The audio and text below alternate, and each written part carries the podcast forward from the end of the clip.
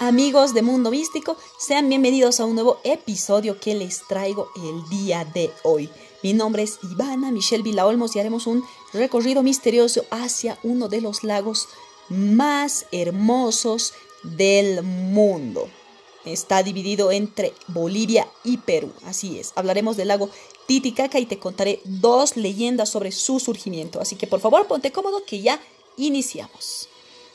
El lago Titicaca es el lago navegable más alto del mundo. Está ubicado en los Andes centrales dentro de la meseta del Collao, a una altitud media de 3.812 metros sobre el nivel del mar. Eh, se encuentra entre los territorios de Bolivia y Perú. Un 56% le corresponde a Perú y un 44% le corresponde a Bolivia, país desde el cual transmito este podcast.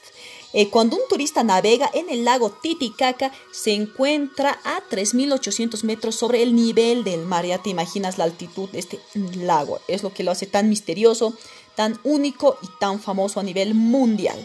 Pero ahora sí vámonos a las leyendas que te había comentado al principio.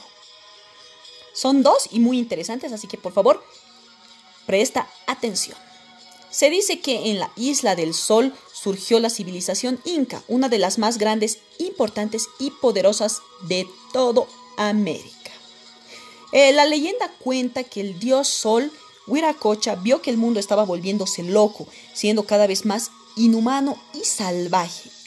De esa manera engendró a Manco Cápac y Mama Oglio en la isla del Sol, con motivo de enseñar humanidad y civilización al resto de los habitantes del planeta Tierra.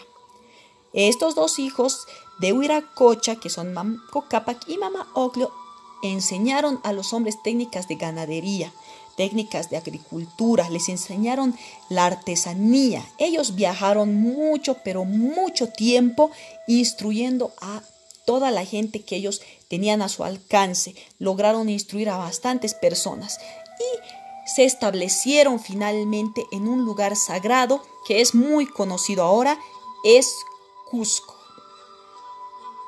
Vamos a contarte la segunda leyenda, esta acerca del surgimiento del lago como tal. Se dice que existió en la antigüedad una ciudad muy avanzada, una ciudad fértil, de gran riqueza, era un paraíso. Se dice que sus habitantes vivían felices, pero tenían solo una prohibición que era subir a la cima de la cordillera donde se encontraba el fuego sagrado. El dios de las montañas, que se llamaba Apus, había impuesto esa prohibición a los habitantes.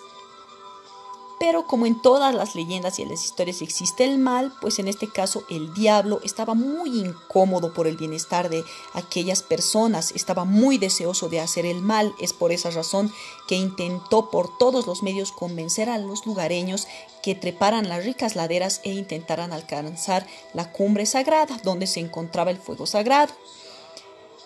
Apus, el dios de las montañas, al ver que los pobladores se atrevieron a desobedecer su voluntad divina, decidió castigarlos, liberando a una gran cantidad de pumas para que los devorara.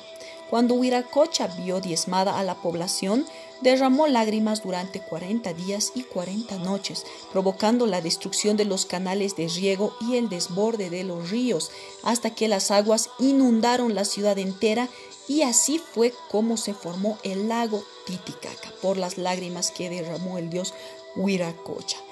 ¿Quiénes sobrevivieron a esto? Fueron los curanderos milenarios que se dedicaban a la búsqueda de plantas medicinales y para curar. También sobrevivieron los hijos del dios Huiracocha, que surgieron de las espumas del lago. Ellos eran semidioses y los fundadores de la civilización inca. Ellos fueron los que pudieron sobrevivir a este diluvio. Hasta el día de hoy, las personas que viven cerca al lago Titicaca consideran a este lago una deidad con un poder enorme de regular la naturaleza. Es uno de los de las leyendas más interesantes que hay acerca de este hermoso lago Titicaca. Espero que te hayan gustado las dos leyendas.